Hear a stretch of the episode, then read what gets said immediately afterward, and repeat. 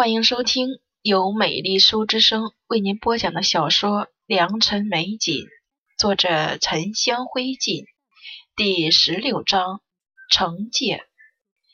锦朝回到青铜院时，脸色低沉，仆人们大气都不敢喘，小心伺候着。留香姑娘上茶时，大小姐嫌茶烫手，一把给扶在地上。让他先出去，别来伺候了。青仆明白锦朝的用意，小姐是怀疑留香姑娘。锦朝点点头，我先把她支开，也不想白白冤枉了她，反倒让她落了疑心。你找和她私交甚好的雨桐来，另外把打扫的李婆子叫过来。雨桐却说不出个所以然来。奴婢没觉得留香姑娘有什么地方不对。青仆先带她出去，锦朝向她使了个眼神。两人也有多年的主仆默契了。青仆知道这是让他叮嘱雨桐，守嘴别多说。李婆子却立刻跪在地上，细细说起来：“奴婢是打扫前院的，也常见留香姑娘出院子去。”只是前几日留香姑娘很不寻常，到傍晚才出去。奴婢以为是您吩咐的，她却不到半刻钟就回来了，手里还拿着一个什么东西。哦，对了，是一对金钗，嵌蓝宝石的梅花钗。但是这对东西，奴婢再也没见留香姑娘戴过。锦朝赏了李婆子一些银骡子，让她先别声张。他心里已经有七八分把握，为了以防万一，却没有惊动任何人。刘香照样每天伺候他，心里却和打鼓一样。自从上次他偷听到小姐在暗中查自己来历的时候，他已经十分惊慌失措了。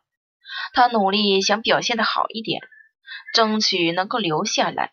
他怕自己又回到从前。贫穷不堪，被父亲兄长打骂的生活，他从小就受尽了贫穷之苦，因此特别爱惜财物。锦朝的东西，他估摸着他不记得、不在意的小玩意儿，都拿了许多。但是这远远不够。顾兰给他提供了更多的首饰、财物。上次听到金丝记的事。他便知道这消息肯定能换一件金饰。果然，顾兰给了他一对金钗。顾锦朝虽然没有怀疑他，但是并不如以往喜欢他。刘香想到自己那些宝贝，忍不住在心里安慰自己：不怕，就算他被随便配了人，那些东西也足够他过上好日子。锦朝差人叫了罗永平前来。这罗永平回去不过几日，就把事情打探清楚了，恭敬的回禀顾锦朝：刘香家里有个兄长叫宋达，娘在他年幼的时候就死了。前两年他爹也去世了，但是他这兄长并没有在余家当差，是个闲散游民，嗜赌如命，而且出手很大，玩赌的样式也多。双路吊牌、骰子，他都玩，常在万春赌坊赌钱，多的时候一个晚上都能输一百两。难怪刘香跟个销金窟一样，怎么都填不平。锦朝接了茶盏喝茶，继续问道：“他兄长这么输钱，又没有什么营生，不早把家产输光了？”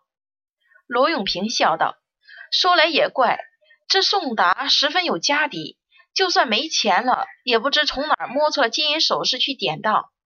锦朝心中一动，看向他，罗永平已经把东西拿了出来。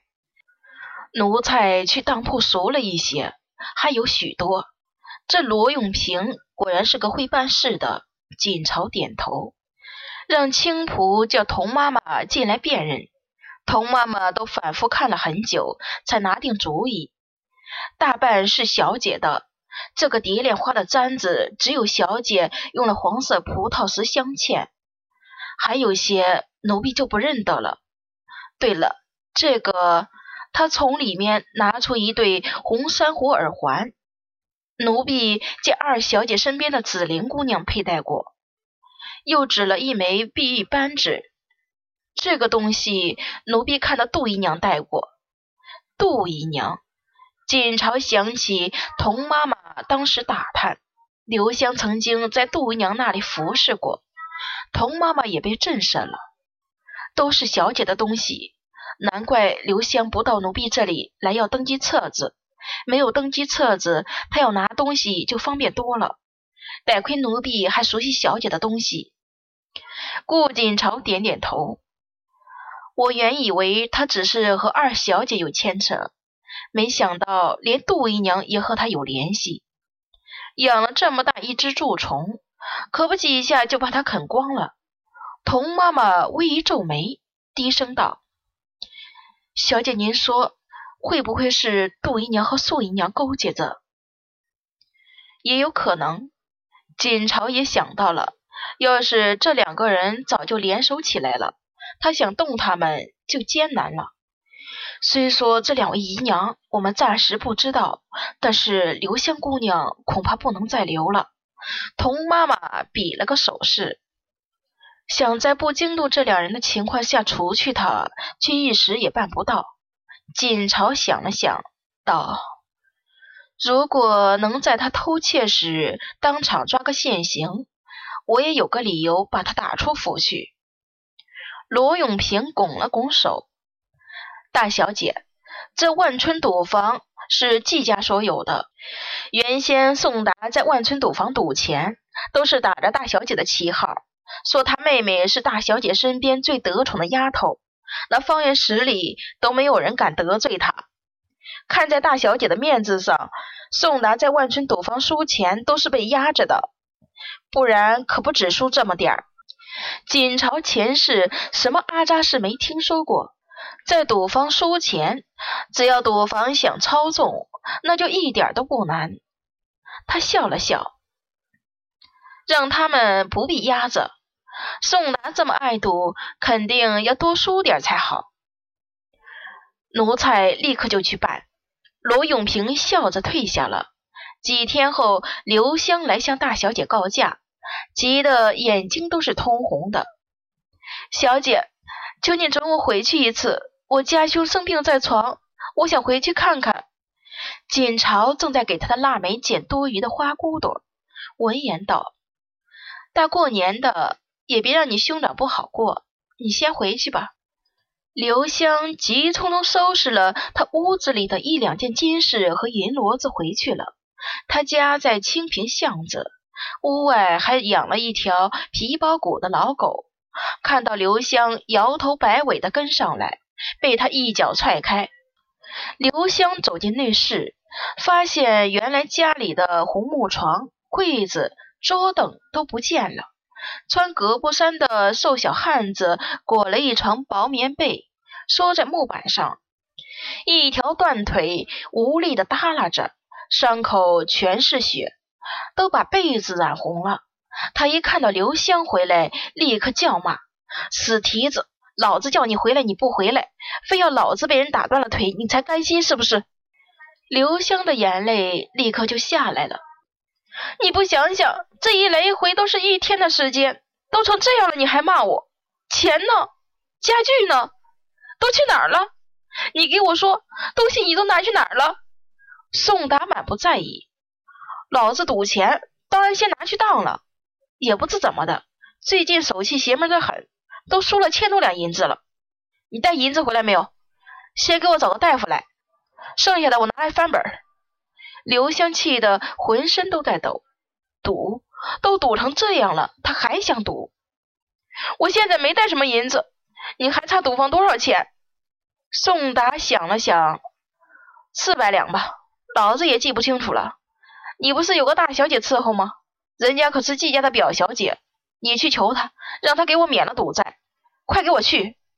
四百两。刘香浑身冰冷。四百两。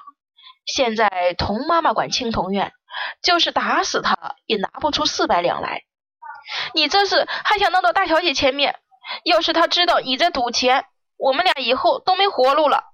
刘香狠狠地看了他一眼，他就这么一个兄长。宋家的血脉也不能断在这儿啊！再怎么样，他还是要救他的。他咬咬牙，转身走向院子里，去翻枣树底下的一块土砖。宋达诡异的笑了：“你在那里藏了金子是不是？”刘香心中突然一跳。宋达继续说：“贱蹄子，背着老子藏东西，我早就挖出来用了，哈哈，早就用了。给红桃买了一套珍珠衫，还买了五两的金丝髻。金丝髻，又是金丝髻。”刘香的表情却突然狰狞起来，他翘起来走到兄长床前，掐住他的脖子，使劲喊：“把我的金子还回来！我存了这么多年，我存了这么多年！”喊着喊着，声音又小下来，眼泪扑簌簌的掉，都没了，金子银子都没有了，他什么都没有了。宋达说：“你没有，大小姐有啊。”你去拿大小姐的金子，先让我翻本。刘香的眼睛突然亮起来。对，对，大小姐有金子，二小姐也有。我要先回去拿金子了，我要先回去了。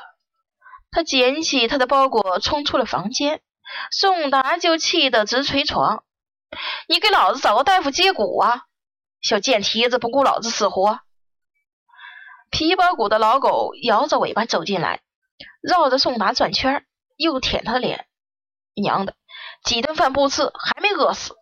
宋达避开老狗粗糙的舌头，快滚，没吃的给你。